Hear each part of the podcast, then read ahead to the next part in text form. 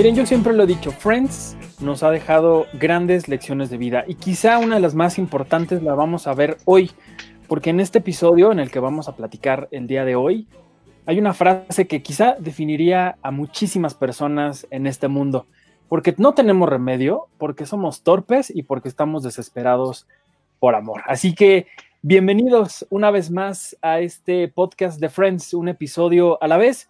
Mi nombre es Arturo Magaña Arce y me da muchísimo gusto recibirlos el día de hoy en el episodio número 52 de lo que ya llevamos en este, en este podcast. Hoy vamos a hablar del episodio número 4 de la temporada 3 llamado The One with the Metaphorical Tunnel o el episodio con el eh, túnel metafórico, transmitido el 10 de octubre de 1996. Y justamente para hablar de cosas metafóricas, para hablar de gente que es eh, que no tiene remedio, que es torpe y que está desesperada por amor, me traje a un gran amigo que vía eh, remota y desde Guadalajara está con nosotros, mi querido Pepe Ruilova, ¿cómo estás? Qué gusto saludarte otra vez. Después de esa introducción, no sé si darte las gracias, pero hola. ¿Por qué no? Pues todos lo hemos sido en algún momento. Todos hemos sido Chandler como este episodio, creo. Así es, no, sí, sí, vamos a platicar ahorita, nos vamos a poner filosóficos. Eso, eso es lo bonito de Friends. que- Como... Ajá, dime, dime, porque te interrumpí y ya nos, ya no, ya no te dejé terminar. No, no, eso, que nos vamos a poner metafóricos como título del, del capítulo. A ver si llega, logramos cumplir las expectativas de tanta filosofía. Perfecto. Pues bueno, como, como ustedes ya lo saben, a mí me gusta platicar de lo que sucede en todo este episodio. Por algo ya llevamos 52 capítulos hablando de cada una de las cosas que han trascendido a lo largo de dos temporadas y estos tres, cuatro episodios que ya llevamos eh, de Friends. Así que si ustedes como nosotros quieren ver lo que vamos a platicar en este, en este episodio, vayan a, a su tele, a su Netflix, a donde quieran y póngale al episodio número 4 para que veamos juntos qué es lo que está eh, pasando en ese gran episodio de Friends y lo comentemos aquí en tiempo real. Así que Pepe, si te parece bien, pues piquémosle a la una, a las dos y a las tres el episodio número 4. ¿El episodio 4 o es el 5? Ya ni sé cuáles vamos. Cuatro. No, es el, es el 4, sí, perdónenme. Ya estoy- lo estoy haciendo todo mal, ya estoy como yo y no pudiendo meter la cosa esa en el cartón de, de leche. Haz de cuenta. Haz de cuenta. Y bueno, y con eso arranca Pero el bueno. capítulo, ¿no? Es un, un buen puente. Con ese anuncio que yo Justamente. hizo, eh, para poder abrir los cartones de leche. Justamente porque debería de haber una forma más fácil de abrir los cartones de leche, ¿por qué no? Pero mira, yo hoy tiene un- una cosa que sí es muy cierta. En ese momento los cartones de leche eran, no son como ahora que tienen una cosita y le giras y ya le sirves. No, no. antes sí tenías, eh, antes era un sí, pedo sí, abrir los cartones de leche. Claro, claro. Entonces hubiera sido muy útil tener eso. Aunque todos se burlen Hubiera de sido él muy útil tenerlo, por su anuncio viejito. La sí, verdad. oye, debería de alguien de, de patentarlo, venderlo en estos canales de CB Directo, no sé qué. que vemos todas las No noches, estaría- ¿no? no estaría Sobre nada todo ahorita. sobre Muy todo bien. ahorita que ya no hay nada que ver. Pero bueno, pues bueno, como, como ustedes saben, eh, y si no les cuento rápidamente, eh, cada uno de los episodios de Friends siempre tiene historias bien interesantes, unas no tanto como las otras. Recordemos que estamos hablando de una serie que estaba transmitiéndose desde 1994 y en ese momento la, televisión pues era muy distinta a lo que vemos ahora. Ahora hay series de 5, 10 capítulos que se dan el lujo de decir nada más queremos contar esto y se acabó.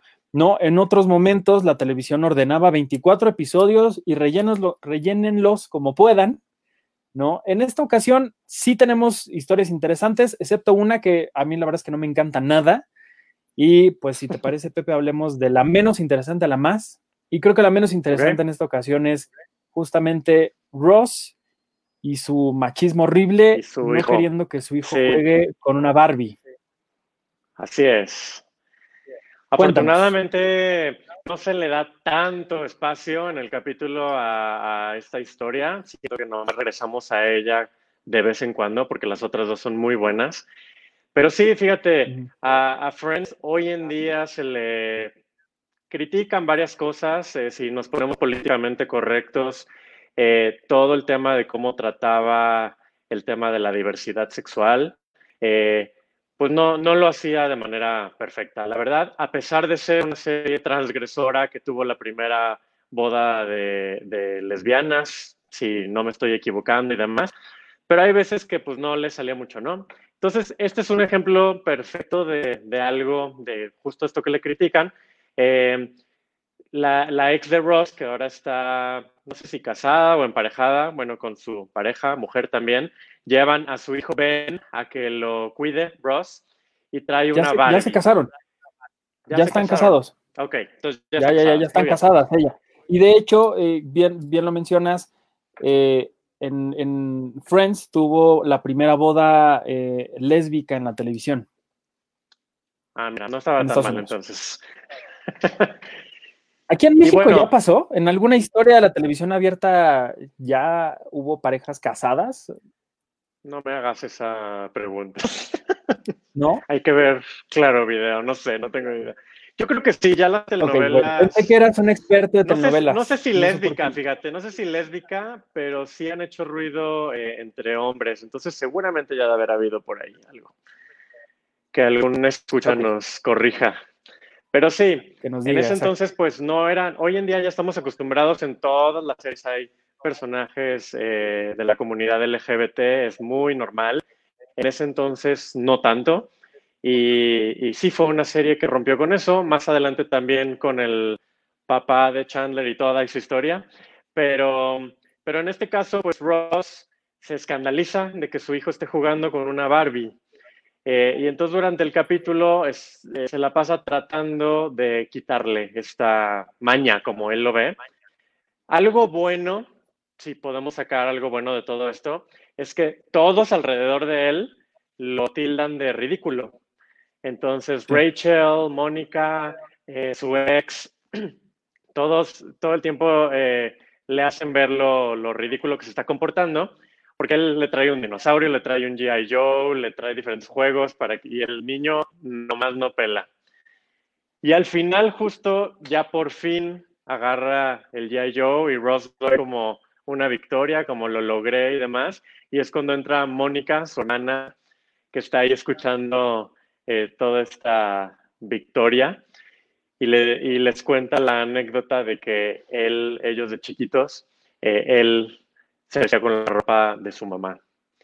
Y que incluso tenía una canción con la que tomaban el té y demás, que, que es una canción nada más que el tonito es la, la canción de Barney.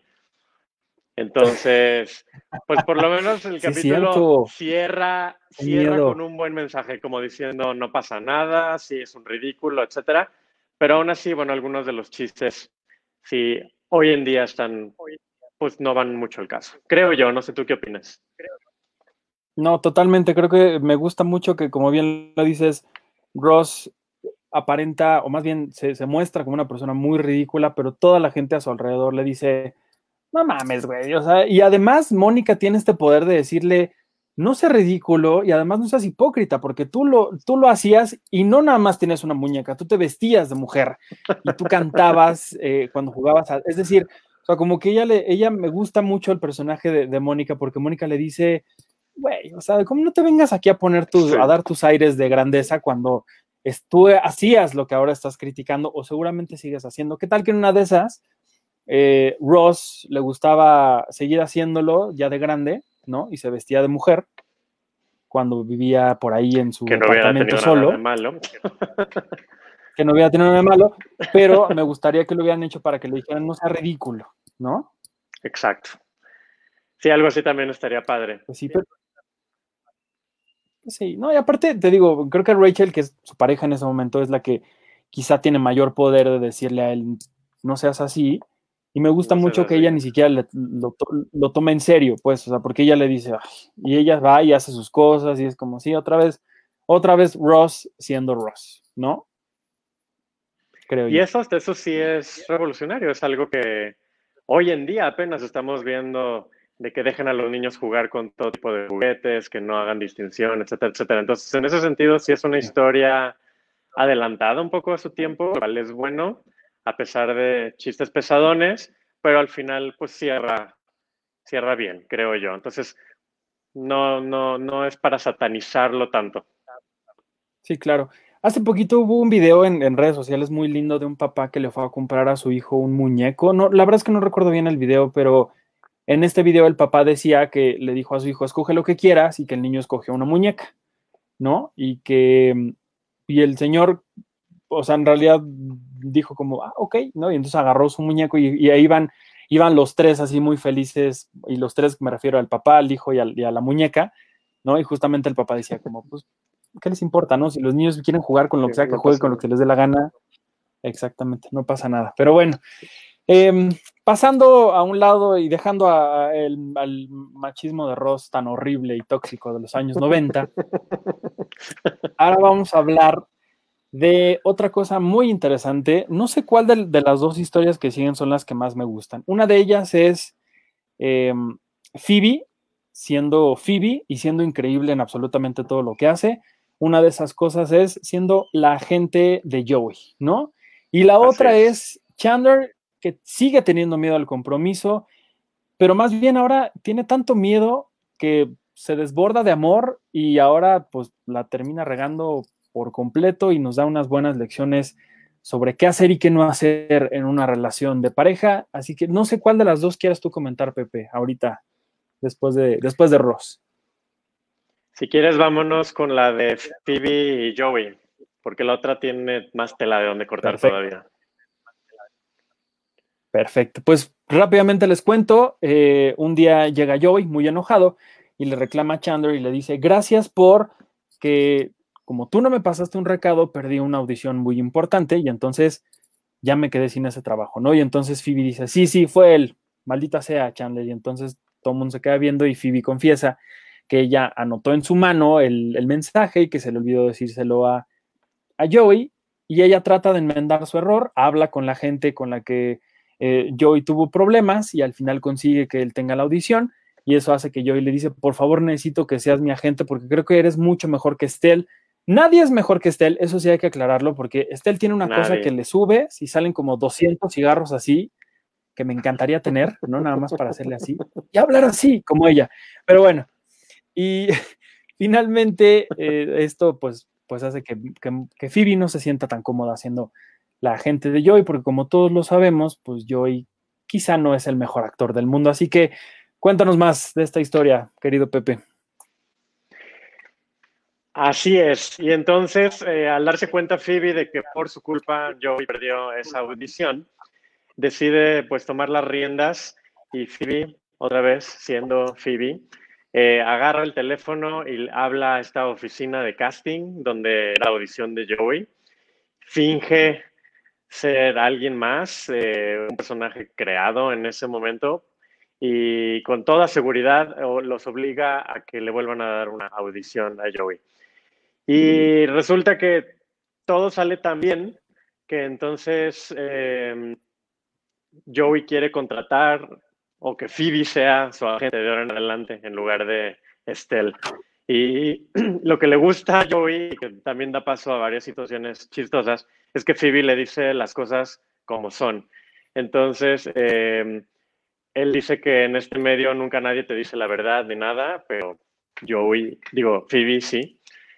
Entonces, eh, pues eso, Phoebe lo hace, se vuelve su agente, empieza a tratar de conseguirle audiciones y es, hay una escena muy chistosa donde eh, Phoebe le llega y le dice que no, no le consiguió un papel o, o algo así y, y, le da la retroalimentación que le dijeron en la agencia y una de las cosas que le dicen es que no es creíble como ser humano, Joey, ¿no? y otra que le dice que es, el eh, peor acento italiano que han visto en su vida y cosas así, ¿no? Entonces, este, ahí Joey, pues ya no le gusta tanto la idea, pero, pero sigue y al final de cuentas eh, deciden que lo mejor sea, pues, que él regrese con Estelle y todo como, como era antes, ¿no? Entonces, es, es, es, una historia en parte bonita porque la amistad de ellos dos, que siento yo son los más raros del, del grupo, eh, como ayudándose uno al otro, ¿no? Ella se siente culpable por lo que hizo, entonces le ayuda, eh, pero luego le dice sus verdades, entonces pues en parte también le ayuda en ese sentido. Y él pues dejándose y queriendo triunfar y, y confiando en ella, pero bueno, pues como los dos son muy chistosos, pues también todo sale muy chusco. Exacto, pero sí, justamente me, me gusta al final cuando ella sí tiene que decirle la verdad y él pues un poco inocente, un poco no queriendo eh, pues hacerle caso a lo que le está diciendo su amiga, dice, ah, seguro me estás mintiendo, seguro lo estás haciendo para no, para no hallar mis sentimientos, ¿verdad? Y, y Phoebe le dice, sí, claro, sí, sí, sí, este, sí, sí. me descubriste. Así es. Y luego en una, en una de esas también vemos eh, que se relaciona con esta historia, en otra escena totalmente random de otra cosa, este, que Rachel está en la cocina, no sé si te fijaste que eh, llega y usa el aparatito este de la leche que promocionaba Joey al principio, o sea que ahí lo tienen en la, ¿Ah, sí? en la casa. ah, mira, qué buen ojo tienes. A mí me, me está fijando más en el helado que están comiendo y que se me antojó. Buenísimo. tu tarea, exactamente. Pues mira, The hablando de helados, vanilla. vamos a. Exacto, vamos a hablar de esto que yo no sabía, pero que después me ha servido muchísimo a lo largo de mi vida, y es que dependiendo de tu vida, dependiendo de qué tan compleja sea tu vida amorosa, tú tienes derecho a cierto tipo de helados. Si la cosa, si tienes problemas no tan graves, tienes derecho a un helado de dieta, de soya, ¿no? Que sabe más o menos a basura, horrible. Y pues ya, ¿no? Con eso va a hacer que tú puedas salir adelante, que todo esté bien. Y conforme va aumentando el sabor eh, rico del helado, pues es más o menos lo que significa qué tan mal estás en tu vida, en tu vida personal. Así que, pues eso lo descubrimos junto con Mónica y con Rachel, quienes nos enseñan que, pues sí, que a veces el amor duele, a veces el amor es horrible, pero que nunca hay nada que un buen helado pueda, pueda curar. Y esto viene cuando Chandler, les digo, está tiene miedo al compromiso, pero también tiene miedo de perder a Yanis, porque como les decíamos en el episodio anterior, la verdad es que eh, hemos visto a una Yanis completamente distinta a la que habíamos visto en otro momento de la, de la serie, la vemos como una, como una mujer sumamente cariñosa, sumamente, eh, pues vaya, linda, con la que a uno sí le gustaría estar. Les digo, sí, se viste raro, tiene una risa rara, pero es bien linda, la verdad. Entonces, creo que no se merece tanto que la traten, la tan mal y, y, y, Chandler lo sabe, por eso está tan preocupado por, por no querer, por no perderla y vienen como hay una serie de problemas que terminan, pues no sé si bien o mal, así que pues cuéntanos Pepe, ¿qué fue lo que pasa en esta, en esta ocasión? Sí, algo que me llama la atención antes de contar la historia es que la primera escena de, del capítulo, después de la canción, precisamente es, están sentados en el sillón Chandler en medio y al lado tiene a Janice y del otro lado tiene a Mónica. En ese entonces yo creo que ni siquiera los escritores sabían lo que iba a pasar en el futuro, pero, no. pero ahorita lo vemos y pues es una escena chusca porque además Mónica se está burlando Raro, de cómo ¿no? ellos están todos cariñosos, ajá. Entonces ya verlos Sí, sí, sabiendo sí. lo que pasa pues es, es, es raro. Y a mí Janice me cae muy bien, la verdad. Siempre me hace reír mucho. Eh, no sé si toleraría tanto su voz y su risa, pero, pero me cae muy bien. Y en este capítulo, exacto, eh, se le desarrolla mucho porque el problema es que Chandler le tiene miedo al compromiso. Entonces, eh, le pide consejo a Mónica y a Rachel de qué hacer. Y ellas, el consejo que le dan es que muestre demasiado compromiso. En vez de alejarse como todos los hombres, que, que sea, bueno, el cliché, ¿no? Que, que se aterran cuando empiezan a sentir algo más así, que al contrario, que le demuestre como sus sentimientos y que no sea tímido y demás. Entonces, eh, se da pues escenas chuscas en, en, las que Chandler le hace una cena a Janice y, y le empieza a demostrar, le, le, da un regalo, le da papel contacto, no sé cómo se llama en español, y le da un cajón para sí. ahora que tanto que se queda ahí en su departamento y luego se vuelve loco y entonces le dice que también quiere hacer un viaje con los papás de Janice y demás. Y entonces ella pues brinca, ¿no? Como que creerías por cómo es el personaje, porque siempre es como muy cómico, que a lo mejor se volvería loca de amor y así. Y no, te sorprende. Ahí los escritores juegan también con nuestras expectativas, porque ella, ahí ella es la que se, la, la que se friquea y que dice, no, no, no, no, no, ¿qué es esto? Es demasiado. Además menciona que, que sigue casada, creo que no está divorciada todavía o algo así. Y sí, se está divorciando. Termina, todavía. se está divorciando, ajá y termina yéndose del departamento. Entonces, bueno, ahí pues nos sorprende un poco y se da lo que, de, lo que decíamos hace ratito de siguiente escena, Chandler comiendo helado, eh, que, que hay mención que es eh, light, porque, o, que, o que es mejor tener light porque les rompen tanto el corazón los hombres a las mujeres que si no estarían engordando todo el tiempo muchísimo.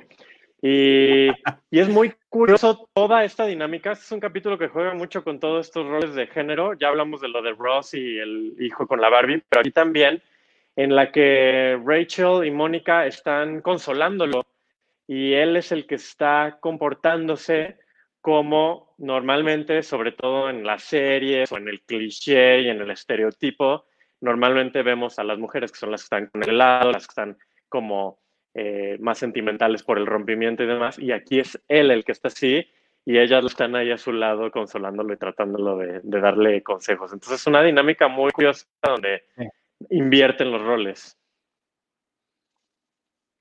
Quizá el, el del personaje de los seis, el que más bonito, entre comillas, sufre el desamor, es, es Chandler, justamente, y creo que este es uno de los episodios que, que, pueden ser buenos para ejemplificar eso. El otro es cuando termina abrazando un disco de Guy Ritchie cantando con, con, con Phoebe. No me acuerdo ni siquiera en qué momento de la historia es. No me acuerdo si es por Janis o por. Ay, esta otra mujer, la actriz, ¿cómo se llamaba? El personaje. Este. Bueno, la que andaba con Joey, no me acuerdo, perdónenme por, por mi poca memoria el día de hoy. Pero ya, bueno, mucho más adelante, siempre, sí. siempre, Exacto, siempre es bien lindo cómo él sufre, sufre por, por, el desamor, porque pues es muy, creo que a mí el personaje que más me gusta es Chandler justamente por eso, porque creo que es el más humano y el más real de, de los seis amigos, y creo que cuando está triste y está eh, sufriendo por amor es cuando más podríamos sentir eso. Sí, porque aparte parte de la construcción de su personaje es que siempre hace bromas, ¿no? Para ocultar todo lo que realmente está sintiendo, pero por otro lado es al que más se le nota cuando algo le pasa o cuando está enamorado o cuando le rompieron el corazón o algo así. Y, y exacto, es un personaje muy transparente en ese sentido. Exactamente. Y pues bueno, sí, como bien lo dices al final, Janis termina haciendo lo que uno debería de hacer cuando tiene un problema y se pelea con su pareja, que es buscarlo y decirle, oye, a ver, vamos a calmarnos, vamos a tomar las cosas bien, qué está pasando, ¿no? Y eso hace que, que, que Mónica y que, y que Rachel digan, no sabemos qué está pasando, esto nunca había sucedido antes. Si Janis fuera hombre, ya estaría en la cama con otro, ¿no? Ahorita Así que decías tú sí, lo de los esa línea está muy fuerte, sí, sí, sí. Sí, sí, porque justamente, justamente eso es lo que pasa más adelante y eso le pasa a Rachel en la serie, en, una, en un episodio muy doloroso entonces, pues. Con pues sí, bastante complicado, pero, pero. Exactamente, con la chica de cero, que creo que la menciona, no sé si en este episodio o en el anterior, del que platicamos. Sí, por ahí la mencionan, sí, sí, sí. Y luego Mónica terminan pues bueno, comiéndose el helado al ver la reacción de Janice y de cómo, cómo pudieron realizar todo esto. Ellas son las que se deprimen de que hay ches hombres. Exacto. Exactamente. Pero bueno, pues ya estamos llegando al, al final de este, de este episodio. Pepe, ¿algo más que quieras comentar? Eh, nada, nada. Pues es, es, un episodio que vale la pena, muy interesante para ver las políticas sexuales y de género de la época, ¿no? En los 90 y demás, pero que pues también nos habla hoy en día. Entonces, y pues todo con muchas risas, obviamente. Entonces, está padre. Totalmente. Y como yo bien les decía al principio, todos en la vida hemos estado en un momento en el que decimos, no tenemos remedio, soy un torpe y estoy desesperado por amor. Así que si ustedes están así en este momento, eh, pues consigas una buen, un buen bote de helado para, para que ustedes puedan sobrevivir a esto. Pues bueno, así llegamos al, al final de esta pues de este episodio, ¿no? El, número 4 eh, de la temporada 3 de One with a Metaphorical Tunnel, que por cierto el, nombre del título del, episodio que es sobre el túnel metafórico, habla sobre el momento en el que mm, están hablando de cuando uno está en una relación, em, o bueno, no está tomando tan en serio una relación y cuando sí ya lo está tomando muy en serio y está muy clavado y muy enamorado. Y es justamente porque hablan, hablan sobre dar el, dar el paso y, llegar de un punto a otro. Y de ese, de ese es el túnel metafórico del que se habla en este episodio y que le da nombre a este capítulo que les digo se transmitió el 10 de octubre de 1996. ¿no? Pepe todavía tenía cabello en ese momento, ahora ya no. Sí, tenía cabello y 15 años. Era mis quinceañera. ¿Ah, sí?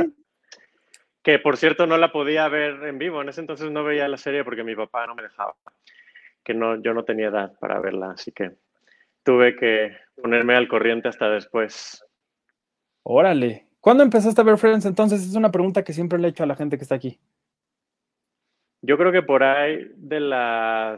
Ya en vivo así de verla cada semana, como por ahí de la sexta temporada, yo creo. Órale. Perfecto. Sí. Pues mira, seguramente hay gente que... Modo, estamos viejitos. Estamos viejitos. Pero bueno, pues ya nos vamos a morir todos de todas maneras por el coronavirus, así que no importa la edad, ya que. Pero bueno, Pepe, muchísimas gracias por haber estado conmigo el, día de hoy. Qué gusto. Gracias a ti. Que pudiste estar aquí gracias a la tecnología, gracias al coronavirus que hizo que pudiéramos eh, encerrarnos todos y hacerlo ya todo de forma digital. Qué padre que estuviste aquí. Qué padre que me vas a regalar ese, ese set de Lego de Friends que tienes atrás de ti. Te agradezco públicamente aquí delante de todos. Sí, sí. Claro. Sí, sí. Gracias. Pepe, Pepe Ruilova es, crítico de cine en Reforma, es programador de distintos festivales y es proveedor de, sets de Lego. Me lo, me lo, está regalando. Miren, lo está enseñando en este momento. Para la gente que nos, nos está escuchando nada más, está en este momento enseñando el set que me va a regalar. A ver, ahí está. Exactamente. No lo has abierto, ¿verdad? No. es memorable. Muy mal. No, lo tengo que hacer en algún momento. Pero está Ahora que tienes tiempo. Está bien bonita, está bien bonita. Pepe, muchas gracias. ¿Dónde te puede seguir la gente? Gracias, muchas gracias. Estoy en Facebook, Instagram y Twitter como Pepe Ruilova. Ahí está mi nombre en la pantalla. Y me pueden leer también eh, cada semana en el periódico Reforma. Perfecto, pues muchísimas gracias a ti, Pepe, y gracias a todos porque estuvieron en, este, en esta aventura llamada Friends, un episodio a la vez. El número 52, el episodio 52 que ya hemos transmitido desde el año pasado, o creo que desde más tiempo, ya ni me acuerdo. Ahí vamos, ahí vamos ya en la tercera temporada, nos falta cada vez menos para llegar al final. Y como les decía, estaremos todos los jueves a las 8 de la noche en vivo aquí en el Facebook de Cine Premier. Hoy una ocasión especial. Estuvimos el viernes porque la agenda de Pepe es muy ocupada y solamente podía hoy por la tarde. la culpa. Así que, exactamente. Pero bueno, todos los jueves a las 8 de la noche aquí estaremos en vivo en el Facebook de Cine Premier acompañándonos en estos momentos en los que uno siempre se tiene que reír y qué mejor que hacerlo con Friends, aprovechando que todavía está en Netflix, quién sabe cuándo nos la quiten, pero aprovechen para verla completa y por aquí estaremos para analizar cada uno de los episodios. Yo soy Arturo Magaña Arce, me pueden seguir en arroba ArturHD y en arroba cinepremier con la al final, cinepremier.com.mx y también en las páginas de la revista impresa que este, en esta ocasión está gratis para todos ustedes en el sitio web y también en una edición completa por solo 30 pesos para que ustedes puedan tener la mejor compañía en esta, en esta cuarentena. Así que por ahí estaremos. Muchísimas gracias. Gracias a la gente que nos escucha en Spotify y en YouTube, en iTunes, donde quiera que ustedes escuchen este podcast. Gracias por ser parte de esta comunidad Nos escuchamos muy pronto. Adiós.